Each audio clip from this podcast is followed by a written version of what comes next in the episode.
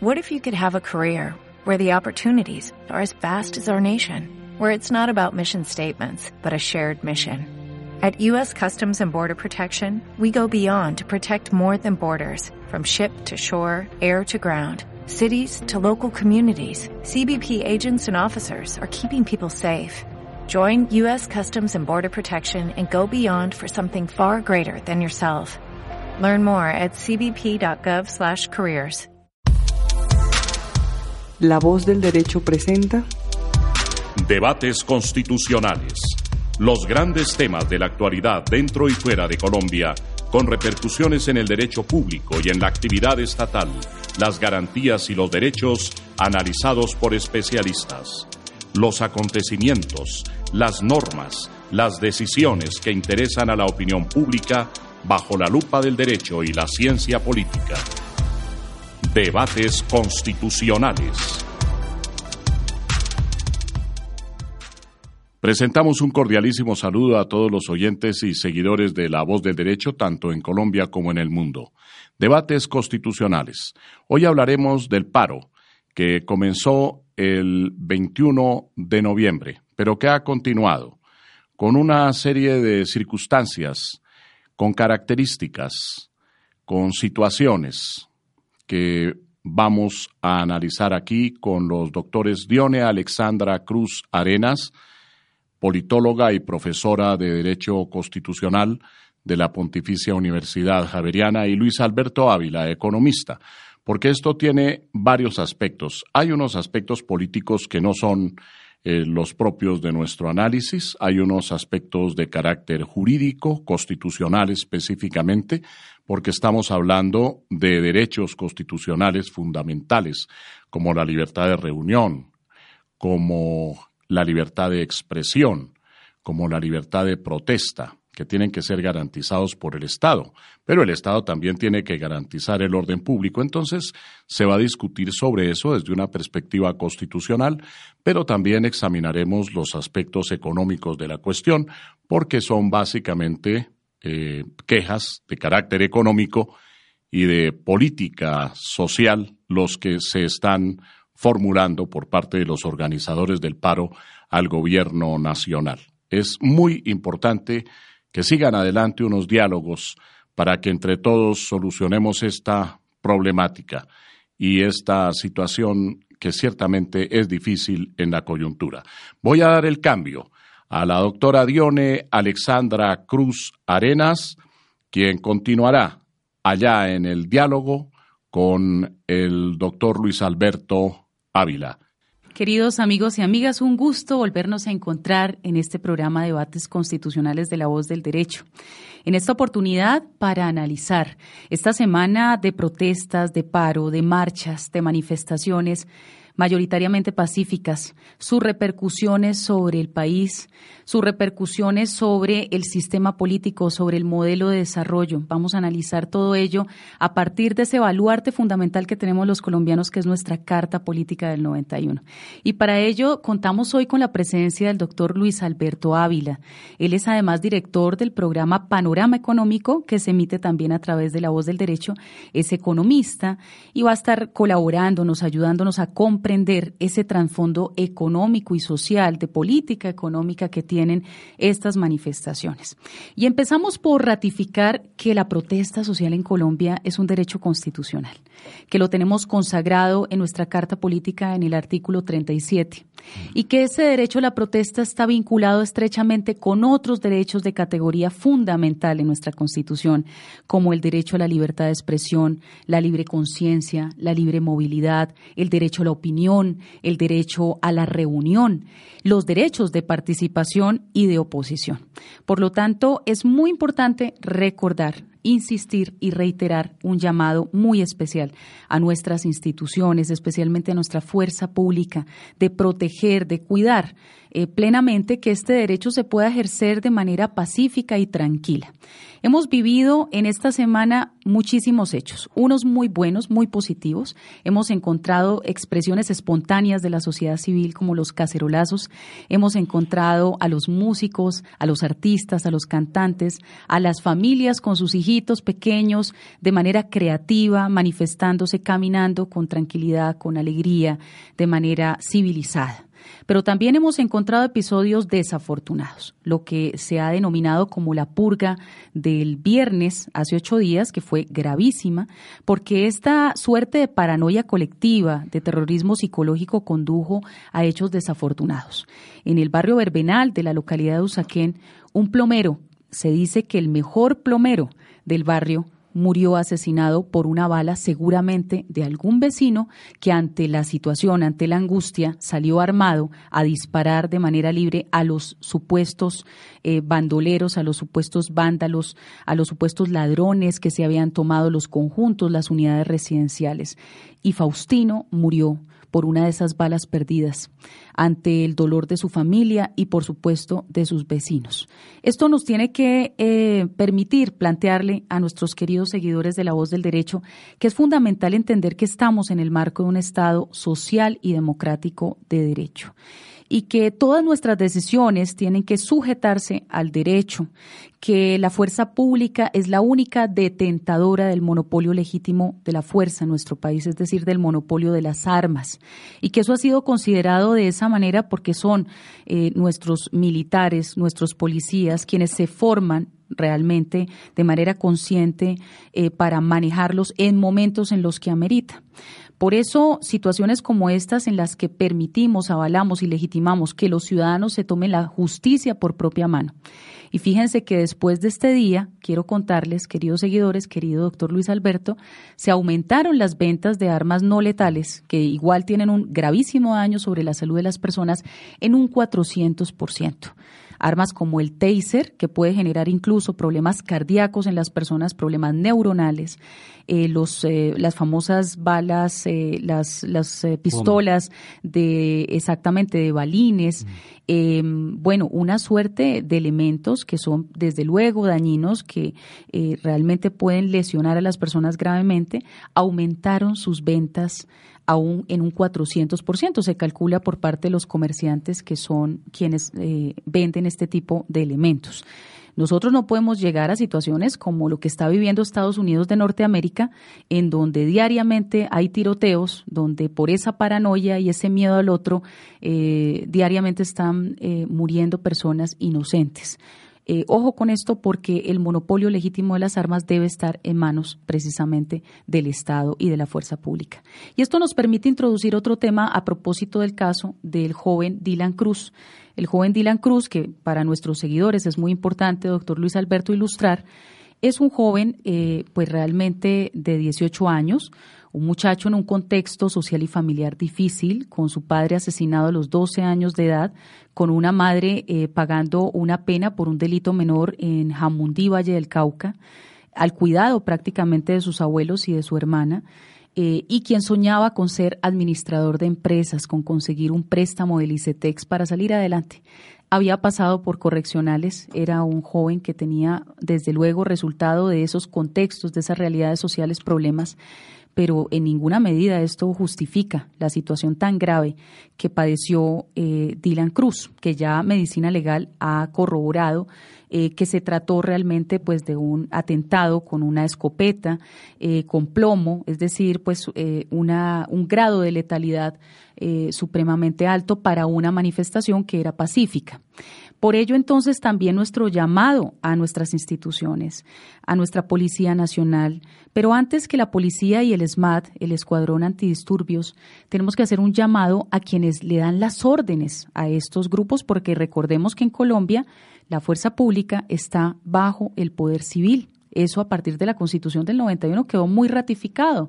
Entonces, quien da la orden de repeler una manifestación, pues desde luego que son alcaldes, gobernadores y el presidente de la República cuando se trata de una afectación de tipo nacional.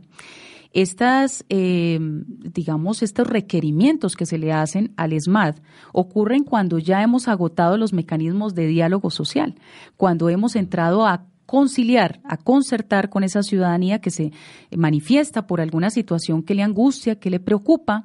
Y entonces ya cuando hemos agotado todos los recursos institucionales del diálogo, del consenso, y se están afectando bienes públicos, se está amenazando la provisión de servicios públicos o se está, se está tentando contra la, la movilidad o el mobiliario, ahí es cuando realmente recurrimos al SMAT, pero no antes. Ahora bien, el SMAT dentro de sus manuales también tiene unos procedimientos supremamente rigurosos que debemos hacer un llamado a que siempre cuidemos esos procedimientos. El amor a nuestro Estado social y democrático de derecho debe invitarnos a hacer eh, este llamado y desde luego hacer todas las investigaciones de rigor por parte de la Fiscalía General de la Nación, los organismos de control como la Procuraduría General de la Nación tienen que entrar a hacer sus análisis y estudios. Eh, desde luego que aquí también tiene un papel muy importante el Ministerio del Interior, porque allí se tramitan también los asuntos de seguridad y convivencia nacional y es bueno a nivel de control interno revisar esos manuales, esos cánones y esos procedimientos para que situaciones como la de Dylan no ocurran y ninguna otra. Eh, las afectaciones sobre la Policía Nacional, los eh, se calcula en 300 personas heridas de nuestra fuerza pública, de nuestra Policía Nacional, pues son desafortunadas y creo que ninguno de los promotores del paro están de acuerdo ni han promovido ni desean que estas situaciones ocurran. Pero con este, con este pequeño eh, eh, antecedente, con esta presentación de lo que han sido estos días tan interesantes, pues vamos a empezar esa conversación, o más bien este diálogo, con el eh, doctor Luis Alberto Ávila, porque resulta que ya empezamos esa conversación nacional que el presidente Iván Duque ha convocado eh, a las distintas fuerzas políticas, arrancó con una situación polémica y fue una reunión con alcaldes y gobernadores que al parecer ya estaba convocada previamente. Eh, y obviamente los líderes de la movilización reclamaron que el primer escenario, el primer espacio y los primeros actores que debían ser llamados a esa conversación eran precisamente ellos. Entonces, bueno, ya arranca este proceso, pero este proceso también está dejando lecciones y aprendizajes. Se han desarrollado algunas mesas interesantes, pero vamos a ver, llevamos la de sindicalistas. Eh, ayer se realizó la mesa con ambientalistas. Algunos de sus líderes se levantaron de la mesa, otros continuaron allí. Vamos a tratar de interpretar, de contarle a nuestros seguidores cuáles son esos elementos eh, cuáles son esas propuestas que están llevando los actores que han liderado las movilizaciones y cómo el gobierno nacional debería conducir estos diálogos, bajo qué tipo de metodologías que sean realmente eh, fructíferas. Eso es lo que queremos en este programa.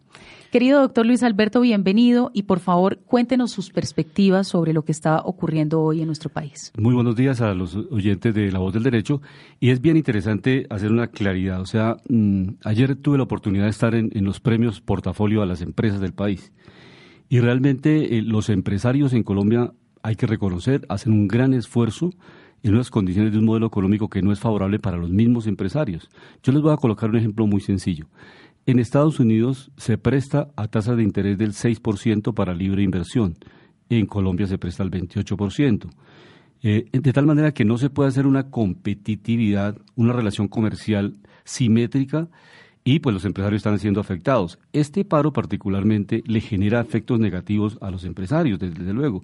Y naturalmente nosotros no somos partidarios, los economistas heterodoxos no somos partidarios de pues, acabar con la empresa privada. No podemos imaginarnos el Estado elaborando camisas, zapatos, eh, ferreterías, lo que sea, porque el Estado no puede elaborar ese tipo de producción algo que le pasó a Venezuela que fue un error terrible. O sea, acabar las empresas significa acabar los impuestos, acabar la producción y acabar el empleo. Entonces, los empresarios son importantes, pero el empresario, lo dice la Constitución del 91, tiene una gran responsabilidad social. Entonces, el llamado que hacemos acá desde la voz del derecho es justamente a que empresarios, académicos, trabajadores, busquemos unas salidas concertadas, porque todos estamos perdiendo, todos absolutamente. El trabajador, pues, deja de, de recibir ingresos. Inclusive las personas, los más sencillos, los trabajadores por cuenta propia, pues no pueden movilizar su mercancía los días del paro, tienen dificultades para llevar, para cumplir sus pedidos. Se calcula que en este diciembre, si continúa la parálisis, las movilizaciones, eh, se pierden 260 mil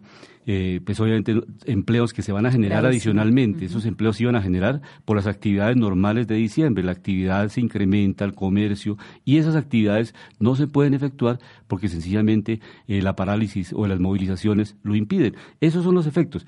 Y eso es el llamado, es el llamado para que podamos anticiparnos a los alcaldes, a los gobernadores, para tener gobiernos abiertos, que le permitan a las comunidades interactuar muy rápidamente con los gobiernos y poder prevenir, anticipar protestas. Porque hay unas que, lo dice la alcaldesa entrante Claudia López, hay eventos en los cuales se puede anticipar y tomar medidas correctivas. Habrá unos que no y la movilización es respetable y, se, y sigue, avanza la movilización. Ahora es cómo encauzar esa movilización. Aquí se está pensando cómo buscar una estrategia en Bogotá para que se, saque a Transmilenio del colapso, porque Transmilenio colapsa y pues obviamente el impacto es en toda la comunidad y la gente que viene de las localidades más lejanas, Suba, en Bosa, en Kennedy, en Ciudad Bolívar. Eso lo afecta muchísimo al pequeño, al mediano comerciante. Entonces, esa evaluación económica la que es interesante hacer. Precisamente, doctor Luis Alberto, y en esa misma línea que usted nos, nos introduce y nos aporta para comprender los desafíos que tenemos, porque claramente sabemos los colombianos, y creo que las instituciones también son conscientes de ello, que buena parte de esos pliegos de condiciones y de esas peticiones que están hoy haciendo los líderes de la movilización son estructurales. Son situaciones que viene arrastrando nuestro Estado colombiano y podríamos decir el continente de América Latina y el Caribe hace varios años, podríamos decir hace 30 años. Es decir, que claro, no es fácil, es, eh, hay que reconocer que no es fácil para el gobierno nacional en este momento, un gobierno que pues realmente lleva poco tiempo en el poder relativamente, eh, asumir eh, los desafíos que son estructurales. Por eso necesitamos el buen concurso de todos y eso quisiera preguntarle, doctor Luis Alberto, creo que el, el presidente del Senado en buena hora ha venido, digamos, registrando asumiendo, reflexionando alrededor de las protestas y es muy positivo. Eh, tienen que ser todos los actores, las instituciones todas, la administración pública, los partidos políticos, nuestro Congreso y como bien decía el doctor Luis Alberto, los nuevos alcaldes, gobernadores, diputados, concejales, ediles, ¿no? Todos estos mandatarios locales y regionales percibir muy bien lo que está pasando.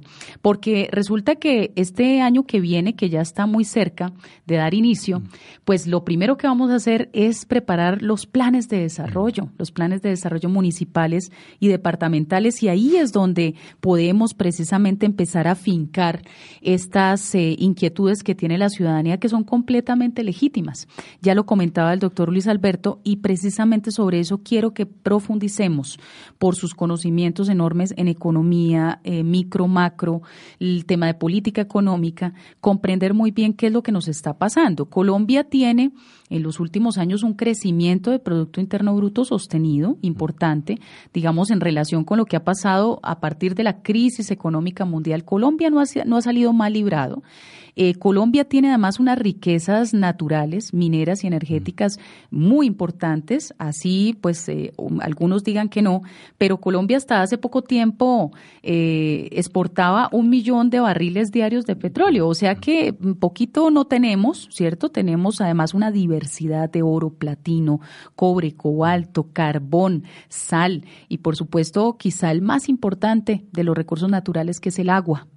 Eh, entonces, eh, Colombia además ha venido también eh, desarrollando una capacidad manufacturera que es incipiente, en la que tenemos que fortalecer mucho más porque nuestra balanza exportadora, nuestra balanza comercial sigue estando eh, bastante, bastante, mm, digamos, inclinada hacia los commodities, hacia las materias primas, pero se han hecho cosas. Y lo interesante, doctor Luis Alberto, es que las grandes empresas, las 100 empresas más importantes de Colombia, las que reportan más utilidades, pues reportan utilidades por encima del 50%.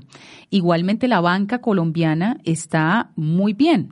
Entonces, eh, la pregunta es, bueno, eh, ese empresariado dominante, digamos, el empresariado grande, yo no me refiero a las MIPIMES, a las microempresas medianas, eh, ¿cierto? A las, digamos, esas empresas que además constituyen cerca del 80% de la base empresarial colombiana. No, me refiero a las grandes empresas colombianas ¿Cuál debe ser su responsabilidad social empresarial, doctor Luis Alberto, en un país que tiene el segundo indicador más alto de concentración de la riqueza de América Latina y el Caribe? Y que esto yo creo que es de una incomodidad para todos los sectores. Lo tiene que ser así, porque la Constitución del 91 nos habla de principios como la prevalencia del interés general o el trabajo, la dignidad del ser humano. Entonces, si esos son los bastiones y si nuestra propiedad privada tiene una función social y ecológica, ¿Qué tipo de reforma requiere el país? ¿Qué debemos introducirle a ese mercado en los distintos temas? Por ejemplo, en el tema tributario. Hablemos de eso, doctor Luis Alberto, porque fíjese usted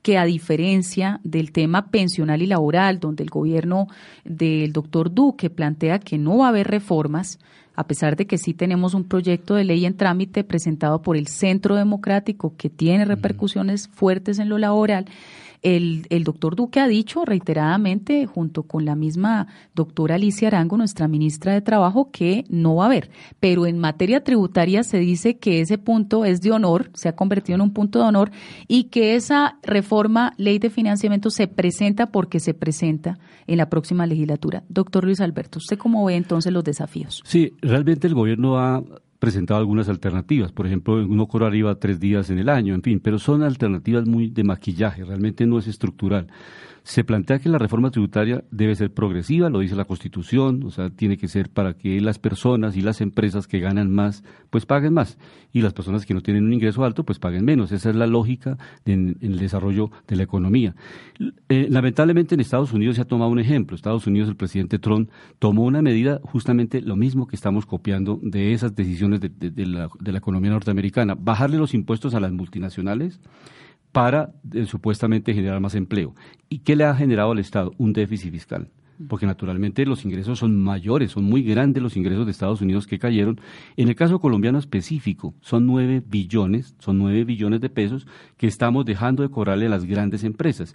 Ese es el punto que están reclamando las personas que están en el Comité Nacional de Paro, que no se hagan ese, tipo de descuentos y de exenciones o rebaja de impuestos a esas grandes multinacionales que ya tenían en sus presupuestos esos recursos para pagar los impuestos, porque tienen grandes utilidades, no, no les afecta. Entonces, si si, si realizamos ese tipo de descuentos tributarios, pues la carga tributaria se desplaza a los asalariados. O sea, le quitamos impuestos al capital y le colocamos impuestos al trabajo. Entonces, el trabajador termina con la carga y no, no, no da, porque realmente un trabajador no tiene la capacidad de pagar esa cantidad de impuestos que las multinacionales y las grandes empresas lo estaban haciendo. Entonces, ahí hay un punto de dolor muy grande. O sea, cómo lograr reorientar esa reforma tributaria que tenga una visión mucho más progresista, que tenga una visión de alcance social, que le permita a la gente que participe. Ahora bien, lo otro importante es cómo lograr eh, construir unos nuevos escenarios de financiación del Estado. Y en eso hay que, nosotros hemos recomendado una política monetaria distinta, una política que sea pues expansiva, que le permita, si Europa y Estados Unidos han logrado, Europa en primera instancia, lo dice el profesor Stiglitz, no logró salir de su crisis porque atendió la sugerencia de Estados Unidos de traer, hacer una política monetaria contractiva, o sea que no podía el Banco Central Europeo ayudar con recursos a la economía europea para sacarla de la crisis, para sacarla de la recesión.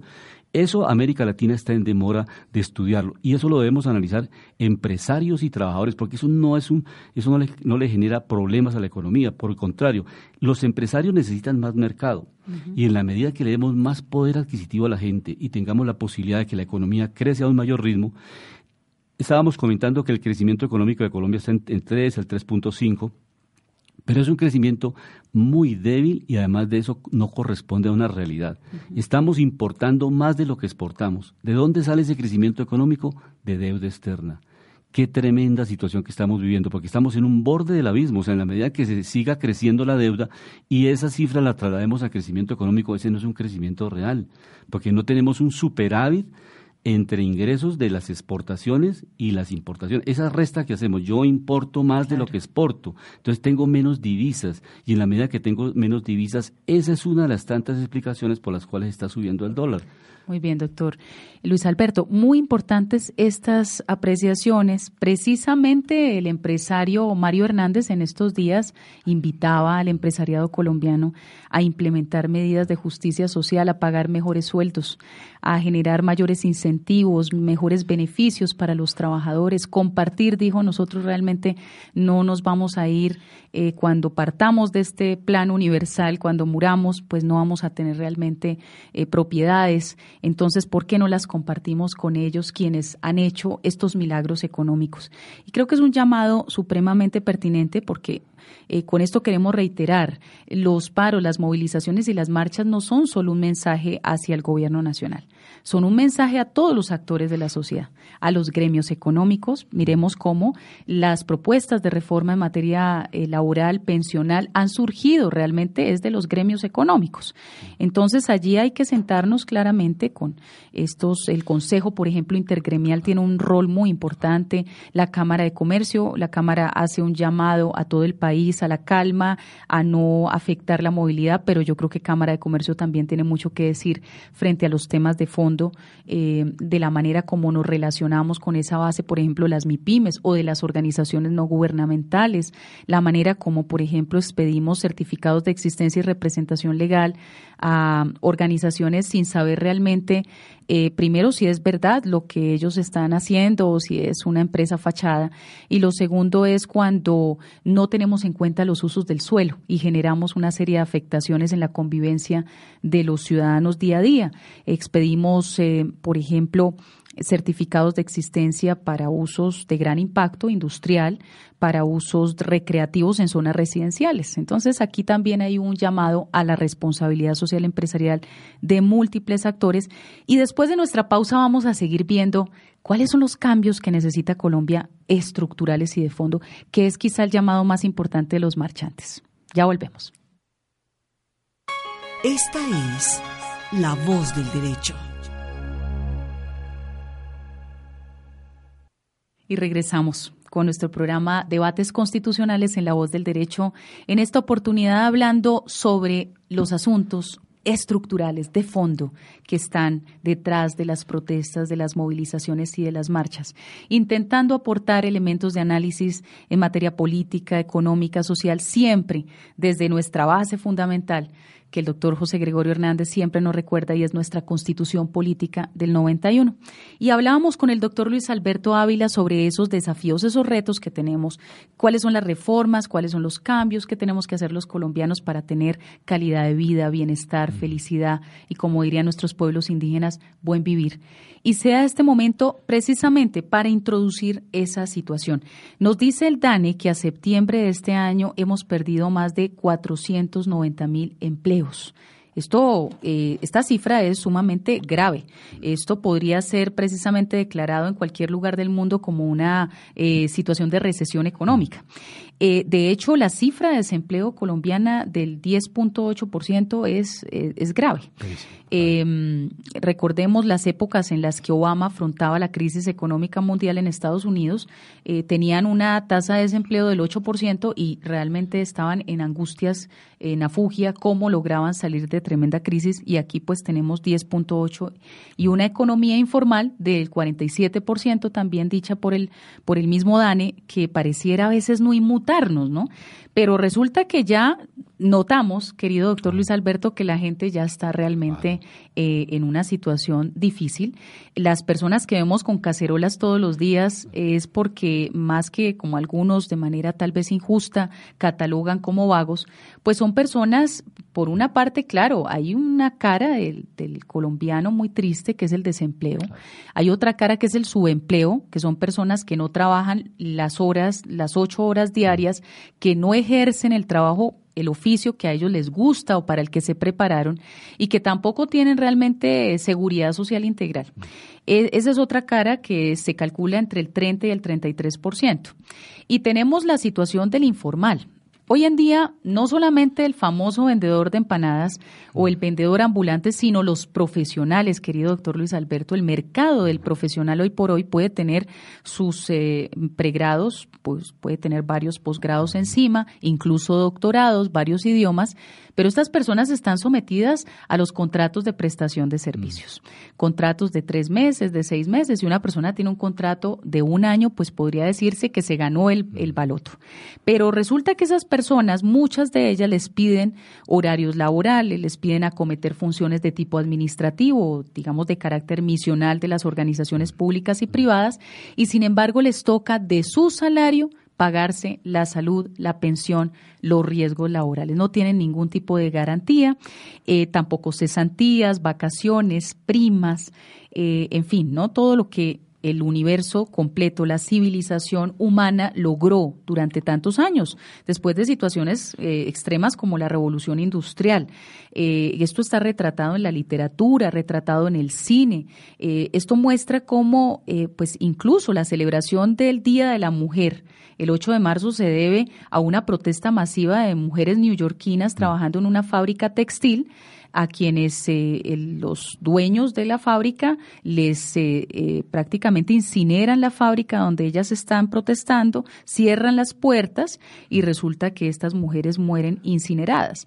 Estas circunstancias llevan entonces al mundo entero a consagrar esas garantías que estas generaciones jóvenes que vemos en las marchas, en las movilizaciones, pues ya desafortunadamente esas garantías no las tienen.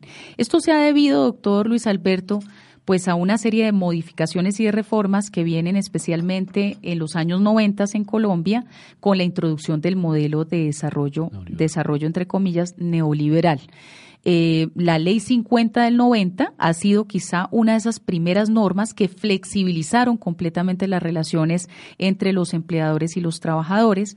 También tenemos que decir que Colombia ostenta el primer lugar en asesinato de líderes sindicales, que es una cifra vergonzosa, pero al mismo tiempo también en honor a la verdad y por el equilibrio informativo tenemos que decir que muchos de nuestros líderes sindicales también se han prestado para vender a sus comunidades laborales eh, con la retribución de algunos beneficios, de algunas prerrogativas para ellos eh, y sus aliados. Esto es gravísimo. Entonces hemos llegado a una situación laboral sumamente grave eh, y, cuáles son los desafíos, doctor Luis Alberto? Porque creo que esto no es sostenible. Creo que eh, esa realidad de informalidad, por ejemplo, los taxistas, ¿no?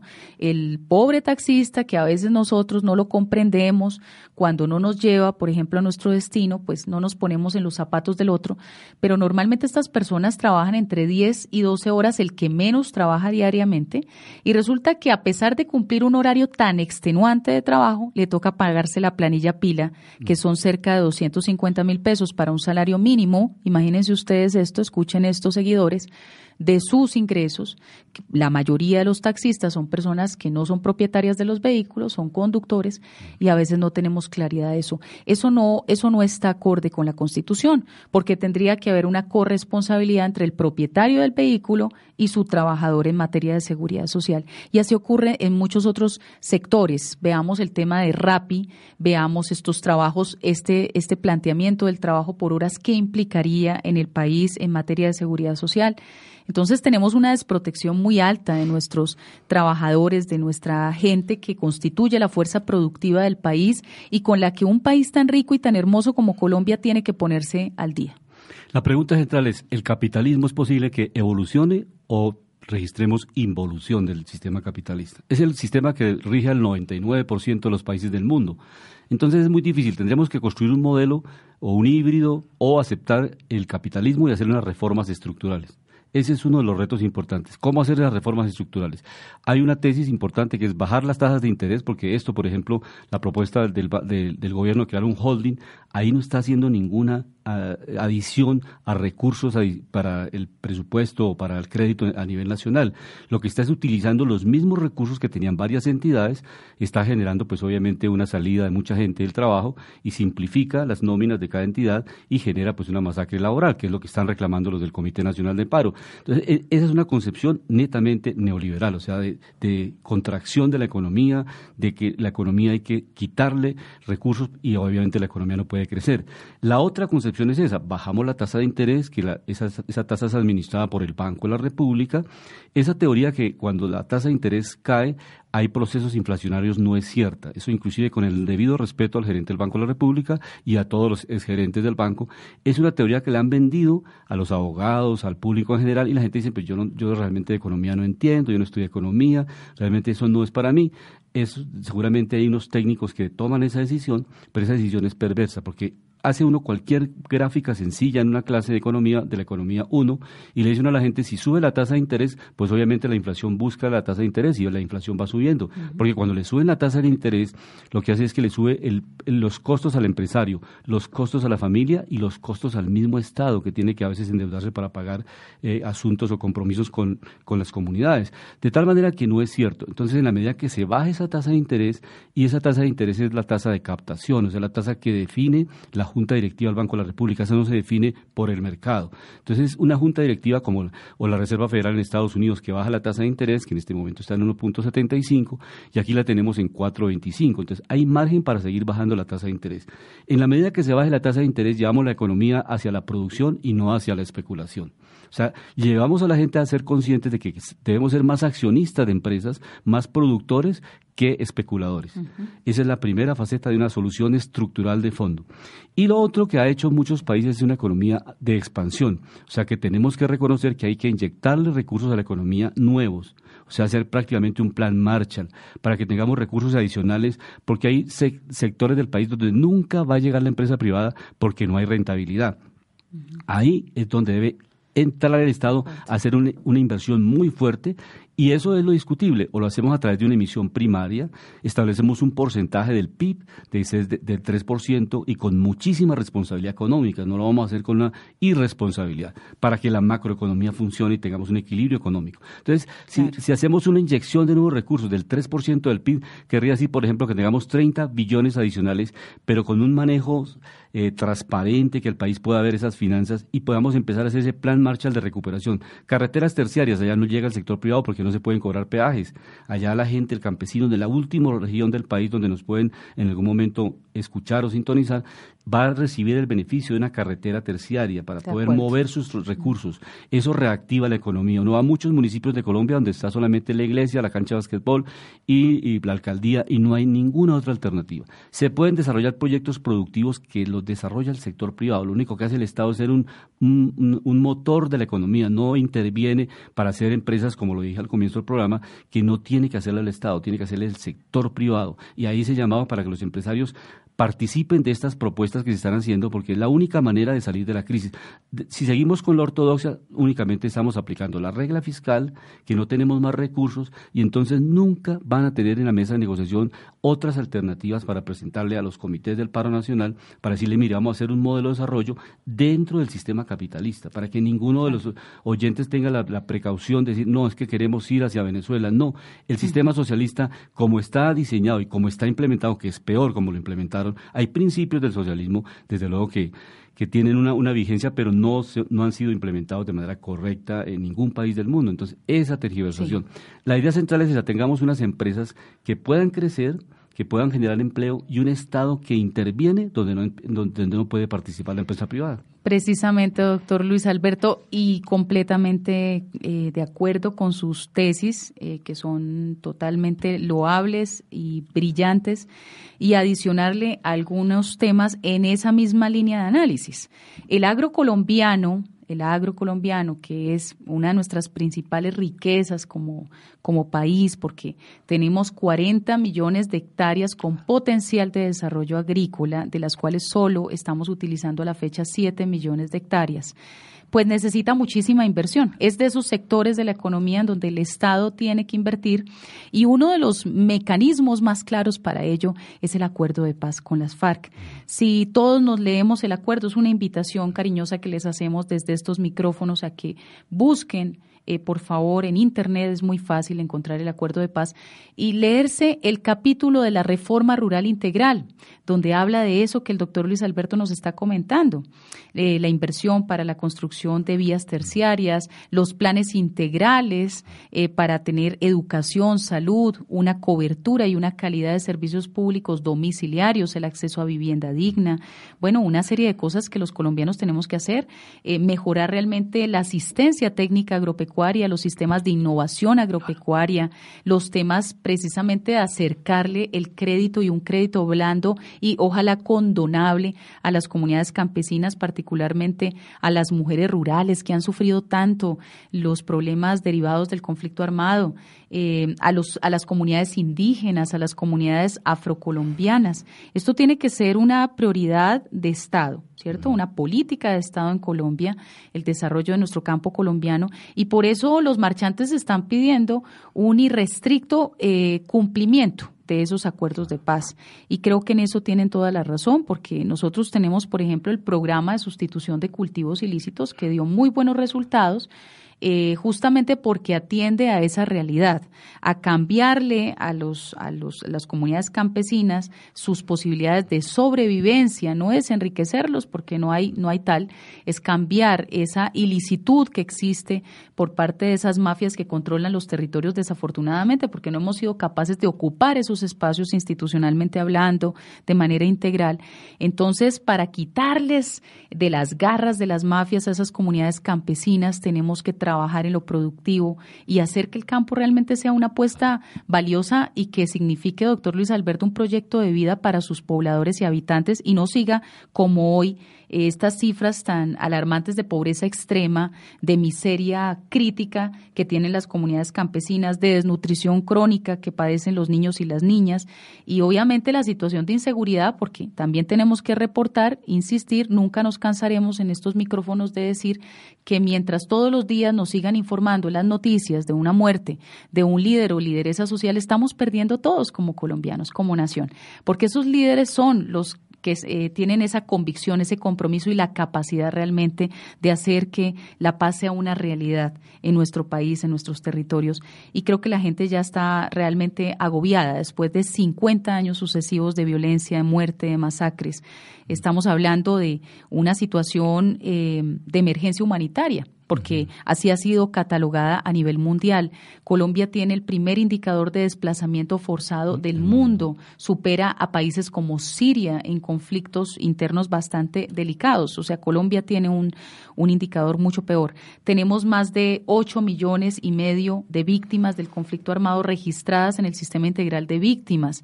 Tenemos más de 260 mil asesinados en el conflicto armado, una cifra de cerca de 80 mil personas desaparecidas. Es decir, nosotros los colombianos eh, que realmente amamos la patria, que amamos el país, que amamos a nuestra gente y la amamos toda, no solamente la gente educada y la gente que ha tenido oportunidades o la gente mestiza, no, que amamos eh, con el alma y con el corazón a todos esos colombianos, a esas comunidades vulnerables, a esos niños y niñas, a esas comunidades indígenas, que tenemos 115 comunidades que sobreviven con muchísima dificultad. Este año han muerto más de 83 líderes indígenas asesinados y de la Guardia Indígena Caucana 42. Entonces, esto es una situación que realmente amerita una revisión profunda de lo que estamos haciendo como país y por eso las personas están solicitando una implementación de los acuerdos, eh, digamos, seria, porque tenemos un horizonte de tiempo de 20 años de implementación, doctor Luis Alberto, de los cuales ya llevamos eh, tres años. Y, si no nos ponemos juiciosos, pues temas como la restitución de tierras, que son fundamentales, en las que el, el horizonte del acuerdo de paz es restituir tres millones de hectáreas despojadas, pues hasta el momento solo llevamos 370 mil hectáreas. Entonces estamos muy lejos realmente de la cifra. Este no es un, un trabajo fácil. Pero sigamos viendo, doctor Luis Alberto, qué otros temas tenemos que trabajar. Hablemos, por ejemplo, del caso boliviano. Yo creo que es muy interesante ver lo que Evo Morales hizo en materia de regalías, que es un tema que aquí no se no tiene acogida por parte de nuestras élites, desafortunadamente, pero recordemos lo que dice nuestra Constitución en el artículo 332. Los recursos del subsuelo son del Estado colombiano. Pues según los márgenes eh, de regalías, de ingresos que nosotros los colombianos recibimos en nuestras finanzas públicas, según la Contraloría General de la República, pues esto no asciende a una cifra mayor al 4% de las utilidades generadas por explotación de hidrocarburos y de minería. Eh, eso quiere decir que estamos casi que incumpliendo el mandato constitucional, porque si esos recursos del subsuelo no están reinvirtiéndose realmente en las finanzas públicas del Estado, ¿a qué le estamos apostando entonces? En el último plan de desarrollo disminuimos el margen de regalías para carbón, eh, para oro, para platino, bajamos del, por ejemplo, en el oro bajamos del 4% al 1%, vamos a recibir solo el 1%, y en el carbón estamos más o menos eh, por las mismas, bajamos del 6% al 3%. Entonces tenemos unas situaciones eh, muy complejas aquí y Bolivia, Evo Morales, una de las primeras decisiones que toma es cambiar esa fórmula, ¿no? Que el doctor Luis Alberto siempre nos explica acá de, de tener unas multinacionales que se llevaban el 82% de las ganancias, cambió la fórmula y les dijo, bueno, señores, si ustedes se quieren quedar aquí, bienvenidos sean, pero ustedes nos van a dejar el 82% de esa riqueza y el 18% con todo gusto ustedes lo van a tomar como su utilidad justa, porque somos un Estado soberano. Eh, muy importante, ¿eso qué significó? La superación de la pobreza extrema en Bolivia, significó el bajar el desempleo del 8.1% al 4.2, mi querido doctor Luis Alberto. Y esto es algo que hay que reconocer, independiente de la, del deseo de perpetuación de Evo Morales, que está muy mal en relación con lo que significan las democracias, eh, no podemos desconocer este logro de 14 años de gobierno que ha cambiado completamente el rostro de Bolivia y que hoy en América Latina y el Caribe muestra que es uno de los países con mejores indicadores económicos. Ojalá en este proceso electoral quienes van a asumir realmente las riendas de Bolivia mantengan estos postulados y que la nación boliviana, la plurinacionalidad boliviana, como ellos se catalogan eh, con esta diversidad indígena, pues sean capaces realmente de exigir que se mantenga esa continuidad de esos postulados. Eso es lo que llamamos los fundamentales de la economía. O sea, si esos recursos estratégicos son los que generan los mayores ingresos, la sociedad en su conjunto, los distintos partidos políticos como nación, debemos defender esos recursos naturales. Porque ahí no tiene diferencia política de ninguna naturaleza. Simplemente es un sentido de dignidad nacional. Nuestros recursos naturales un porcentaje mayor, aceptamos la empresa privada, que repito, fue el error que cometió Venezuela. Uno no puede sacar a la empresa que es especializada, que tiene tecnología, que tiene know-how, que tiene todo un proceso tecnológico histórico y que hace permanentemente innovación, centros, laboratorios de investigación muy fuertes. Entonces, uno no puede sacar a esas empresas y hacer un shock económico. Pero lo práctico es decirles, mire, esta es mi casa, es la sala donde voy a hacer la fiesta y la fiesta, las condiciones la coloca, las establecen los dueños de la casa. Entonces, los dueños de la casa es esta casa latinoamericana. Esa es la propuesta que hemos hecho en Panorama Económico en general, o sea, que nuestras materias primas los negociemos como bloque y establezcamos una, una, escala en América Latina donde tengamos petroquímica en un país, carboquímica en otro país y hagamos esa escala de producción latinoamericana que nos permita negociar como bloque esas materias primas para que no tengamos esos precios a la baja y unos precios a la alza y eso le genera pues una inestabilidad en los ingresos, en los fundamentales a, a los países. O sea, si un país cae en sus ingresos, que son los más importantes, el 30% que por petróleo estamos recibiendo, pues desde luego descuadra todo el sistema de presupuesto de un país. Y por esa razón es que en, momentos de emergencia hay que hacer planes de emergencia, planes de choque, y lo hizo Europa, lo hizo Europa y lo está haciendo con el Banco Central Europeo, haciendo una emisión básica, y repito, para dar una complementación de la explicación, porque los economistas ortodoxos salen a decir, no, eso genera inflación. No genera inflación, ¿por qué?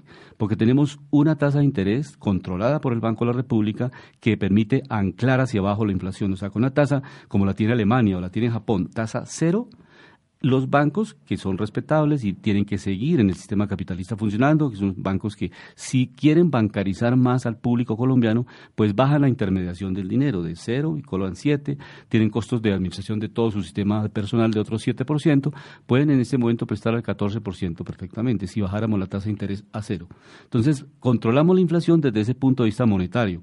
Y la inflación por costos, esa sí se puede dar por una, una eh, pues, problemas de un terremoto, cualquier, situación ecológica que afecte la producción agrícola, pues tiene problemas de inflacionarios, pero son brotes inflacionarios que se pueden controlar. No le podemos achacar que unos recursos adicionales bien programados, invertidos para reactivar la economía, para sacar a la gente de la crisis, porque es que prácticamente el modelo económico lo que ha programado es que una gente se quede sin empleo, mm. subempleada o en la calle en el rebusque y otros pasen a la criminalidad porque el, sistema económico no le da salidas a la población. Entonces, esa es la razón fundamental por la cual la gente se va al narcotráfico, mm. se va a la guerrilla, al paramilitarismo, porque nunca encontraron un proyecto productivo en su vida. Hablemos de eso para ir cerrando, mi querido doctor Luis Alberto de esos desafíos que tenemos en materia de desarrollo del sector turístico, em, de protección y cuidado ambiental de esos ecosistemas estratégicos para la nación colombiana, porque estamos en tiempos de cambio climático y este debería ser realmente un renglón muy fuerte, muy importante. El Ministerio de Ambiente y Desarrollo Sostenible sería el llamado a dar línea de sostenibilidad para el resto de los sectores productivos del país, no la cenicienta presupuestal eh, que tenemos hoy, ¿no? que es la, la más eh, afectada, castigada en los presupuestos públicos. Esto tiene unas implicaciones grandísimas porque dentro del pliego eh, de solicitudes que han hecho los marchantes está justamente eso, el no retorno al glifosato por su comprobada, digamos, impacto, su comprobado impacto sobre la salud de las poblaciones y la salud ambiental. Es una sustancia, el glifosato, que ya ha sido catalogada por la Agencia Internacional del Cáncer de la Organización Mundial de la Salud como potencialmente cancerígena. Eso ya se sabe. Entonces, seguir fumigando a nuestras poblaciones, a las fuentes hídricas, a los animales, a las familias, a los niños, a, las, a los niños que están por nacer, o sea, a las madres en gestación, pues realmente no tiene lógica después de que duramos más de eh, 30 años haciendo fumigaciones y en efecto no, no hemos constatado los cambios y las transformaciones. Lo mismo pasa en el frente del famoso fracking, el fracturamiento hidráulico de la roca con cócteles de químicos altamente tóxicos que se inyectan con agua a gran velocidad hasta el fondo de la tierra en las capas realmente más bajas, o sea, las capas del subsuelo.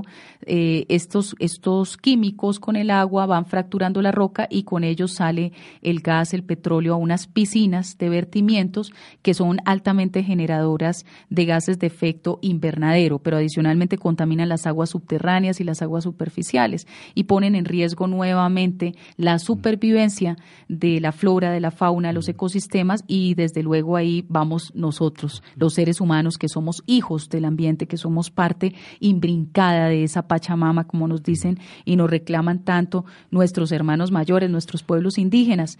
Estos puntos pareciera que también han sido muy debatidos, doctor Luis Alberto, en estas movilizaciones y ayer precisamente en la Casa de Nariño fueron álgidos porque al parecer no hay realmente una disposición a parar los proyectos pilotos de fracking eh, por parte del gobierno nacional, pese a que el gobierno prometió en las épocas de campaña no adelantar fracking en el país. En esto, pues de verdad que hay que eh, recordar eh, a nuestros seguidores que ese fue el compromiso político establecido. Y, y, lo segundo es que en el mundo ya nos estamos aislando, doctor Luis Alberto, del petróleo, del carbón, estamos buscando nuevas energías, energías renovables, energías basadas en el viento, en el sol, en la fuerza precisamente del subsuelo, en el mar, eh, en pequeñas hidroeléctricas, no las grandes hidroeléctricas que conocimos en alguna época, sino pequeñas hidroeléctricas. Y resulta que nosotros aquí seguimos buscando a través del fracking, pues, eh, los reductos para sacar el gas y el petróleo cuando el mundo está en otro camino a un costo ambiental altísimo. Por eso, uno de los llamados que tenemos que hacer aquí ya para cerrar nuestro programa es que nuestra constitución del 91 plantea dos cosas importantes a este respecto. En primer lugar, es una finalidad del Estado garantizar la participación de todos en las decisiones que los afectan y en la vida política, administrativa y cultural de la nación. Así lo dice literalmente el artículo segundo de nuestra Constitución. O sea, la participación no es una concesión, no es algo que hacemos después de las marchas por presión, es algo que tiene que ser naturalmente en la manera de conducir los destinos del país, en la forma de orientar la gestión pública de nuestros nacionales. Así es que tiene que hacerse siempre. Y por eso todas las decisiones que adoptamos tienen que ser resultado del consenso democrático.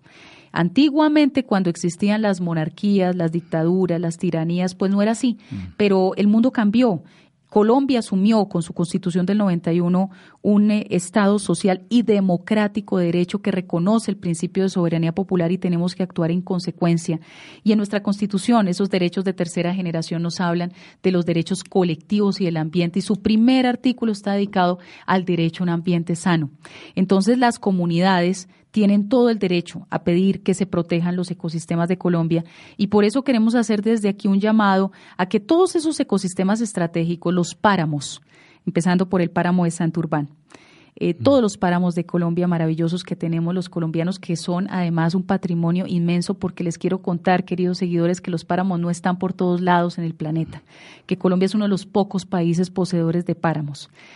Eh, los páramos, los estuarios, los manglares, los humedales, los corales y sus reservas coralinas, las playas, eh, los bosques, los parques nacionales, todos nuestros ecosistemas estratégicos tienen que ser reconocidos como sujetos de derechos así como ocurrió con la Amazonía, así como ocurrió con el río Atrato.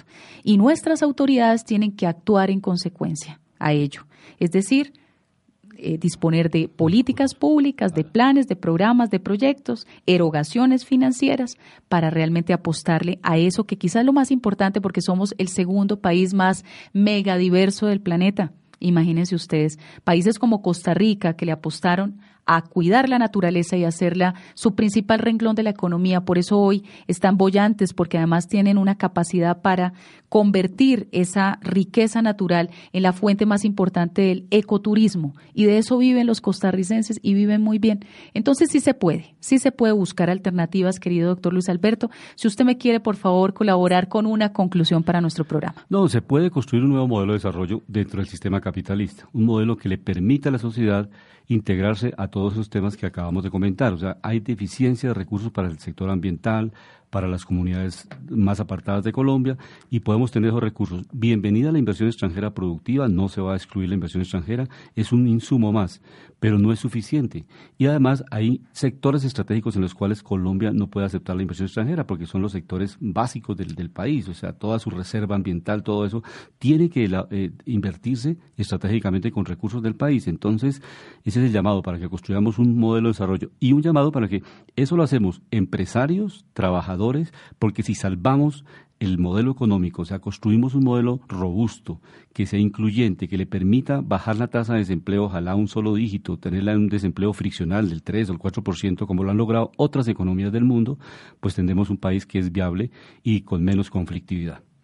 Bueno, con esa conclusión maravillosa que nos entrega el doctor Luis Alberto Ávila, a quien le agradecemos su participación eh, luminosa en este programa de debates constitucionales de la voz del derecho, damos por terminada esta emisión pidiéndoles que por favor repliquen este programa con todos sus contactos hacemos estos programas con gran cariño y además intentamos llevarles este conocimiento de manera sencilla para que todos los públicos puedan acceder a él, puedan discutirlo, debatirlo, ponerlo también en sus emisoras comunitarias. Los invitamos a que lo difundan en sus eh, locales comerciales, que lo pongan en sus vehículos para que todo el mundo conozca esto. Agradecerles de manera muy especial su audiencia, su atención y desde luego en la producción y el sonido a nuestro querido Luisito. Un gran abrazo para todos y todas. La voz del derecho presentó Debates constitucionales. Los grandes temas de la actualidad dentro y fuera de Colombia, con repercusiones en el derecho público y en la actividad estatal, las garantías y los derechos analizados por especialistas. Los acontecimientos, las normas, las decisiones que interesan a la opinión pública bajo la lupa del derecho y la ciencia política. Debates constitucionales.